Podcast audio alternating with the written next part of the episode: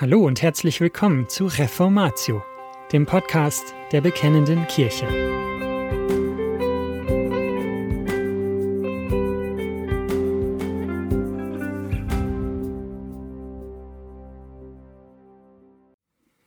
Johannes Calvin Unterricht in der christlichen Religion.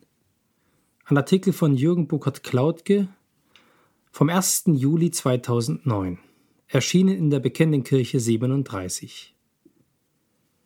Nachdem die Übersetzung der Institutio Johannes Calvins des Unterrichts in der christlichen Religion jahrelang nur noch antiquarisch erhältlich war, wurde das systematische Hauptwerk des Genfer Reformators kürzlich in überarbeiteter Form neu herausgegeben. In gewisser Weise war die Institutio Calvins Lebenswerk. Der Genfer Reformator arbeitete ungefähr zweieinhalb Jahrzehnte daran. Die erste Version erschien im Jahr 1536. Zu jener Zeit war er gerade 27 Jahre alt.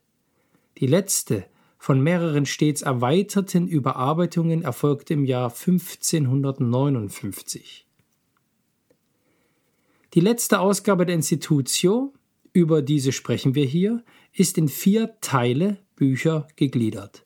Das erste Buch handelt von der Erkenntnis Gottes des Schöpfers, das zweite von der Erkenntnis Gottes des Erlösers in Christus, das dritte thematisiert die Frage, wie der Sünder an der Gnade Christi Anteil bekommt und welche Früchte daraus erwachsen, und das vierte Buch beschäftigt sich schließlich mit der Kirche, der Gemeinde, den Sakramenten und nicht zuletzt mit der Einstellung des Christen zu staatlichen Instanzen. Im Vorwort erklärt der Genfer Reformator die Absicht, die er mit der Abfassung seines Werkes verfolgt. Die Kandidaten der heiligen Theologie so zum Lesen des göttlichen Wortes vorzubereiten und anzuleiten, dass sie einen leichten Zugang zu ihm haben und sich in ihm mit ungehindertem Schritt vorwärts bewegen können. Tatsächlich bezieht sich das über 850 Seiten umfassende Werk durchweg auf die Heilige Schrift. Nicht nur deswegen fällt es schwer, aus der Vielzahl der wertvollen Ausführungen des Werkes einen einzigen Gedanken herauszugreifen.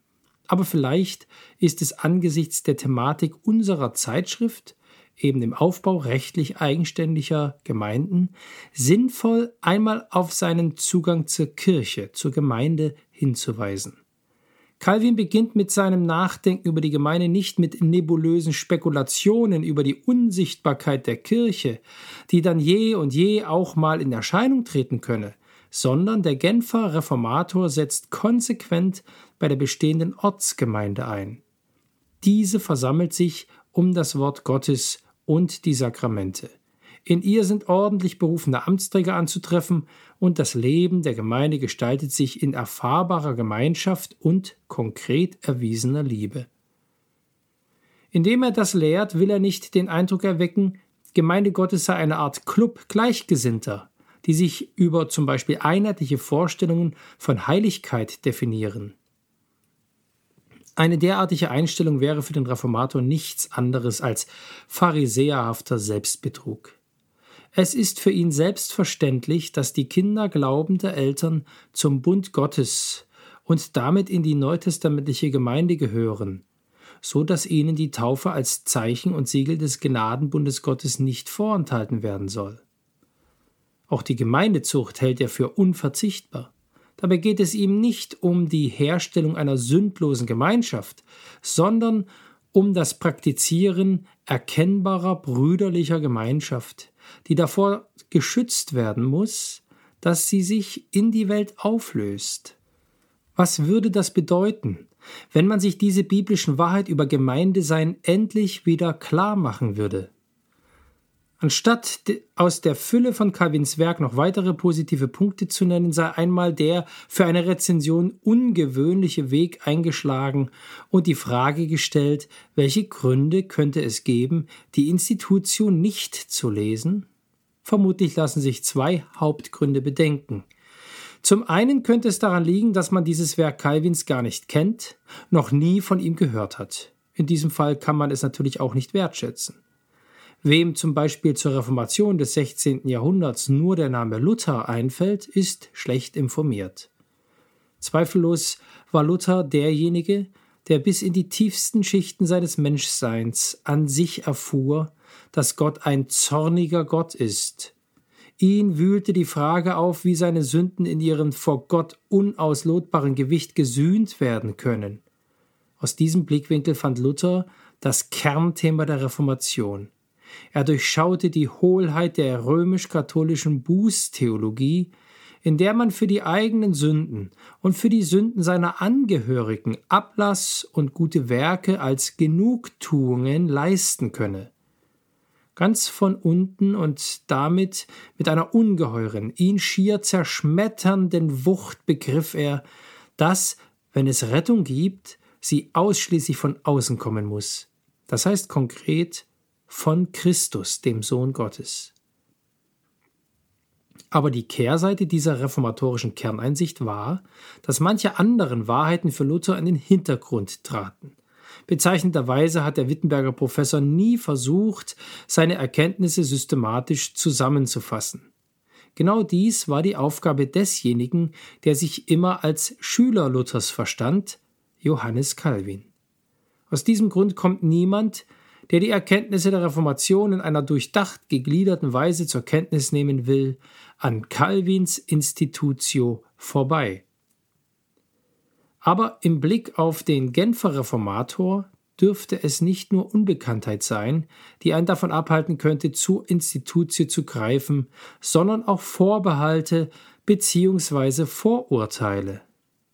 Hier sei nur einmal an die hasserfüllte Schrift Stefan Zweigs Castello gegen Calvin aus dem Jahr 1936 erinnert, in der er Calvin als einen eigenwilligen, intoleranten, nicht ohne Anklang an die totalitäre Machtausübung im Nationalsozialismus, skrupellosen Tyrannen zeichnet. Natürlich ist ein derartiges Bild von ernsthaften Historikern schon zigmal anhand der historischen Fakten widerlegt worden. Aber man täusche sich nicht. Unterschwellig haben derartige Stereotypen eine lange Halbwertszeit. Es kann nicht die Aufgabe dieser Buchbesprechung sein, derartiges detailliert zu bestreiten. Lediglich sei darauf hingewiesen, dass gerade in neuerer Zeit Calvin wesentlich positiver gesehen wird. Man hebt nicht nur seine Anspruchslosigkeit und sein großes Pflichtbewusstsein hervor, sein Wahlspruch, mit dem er sich entgegen seiner persönlichen Neigung dazu bereit erklärte, nach Genf zu gehen, lautete, er wolle sein Herz Gott zum Opfer darbringen. Heute wird vielfach gerade seine Milde, seine Sanftmut, seine Bescheidenheit hervorgehoben. Bezeichnenderweise lehnte er es am Anfang seines Lebens ausdrücklich ab, dass seine Grabstätte auffindbar sei. Jede Wallfahrtsfrömmigkeit sollte damit im Ansatz unterbunden werden. Besonders aber ist Calvins außergewöhnliche Fähigkeit hervorzuheben, strukturiert und verständlich zu schreiben und immer wieder anhand der Heiligen Schrift seine Überlegungen zu prüfen und daran zu messen. Aber das kann man am besten erkennen, wenn man selbst zur Institutio greift. Deswegen die Empfehlung, lesen Sie selbst. Die Übersetzung stammt von Otto Weber, der dieses Werk in den 30er Jahren des vergangenen Jahrhunderts ins Deutsche übertrug. Dankenswerterweise sind in der jetzigen Neuausgabe die Druckfehler berichtigt worden und es ist auch eine leichte Überarbeitung erfolgt. Dass die frühere Frakturschrift durch eine moderne Antiquarschrift abgelöst wurde, ist sehr leserfreundlich. Auch ist es durchaus sinnvoll und nicht störend, dass gelegentlich schwierig zu übersetzende Worte in lateinischer Sprache in Klammern hinter die deutsche Übersetzung eingefügt worden sind. Ein Mangel dagegen stellt das Fehlen eines Bibelstellen und Begriffsregisters dar. Hoffentlich korrigiert der Verlag dieses Defizit bald. Und das war's schon wieder mit dieser Folge von Reformatio. Wenn Sie selbst eine Frage an uns haben, laden wir Sie herzlich dazu ein, uns diese zu schicken. Besuchen Sie uns unter www.bekennende-kirche.de/fragen und nutzen Sie das dortige Formular.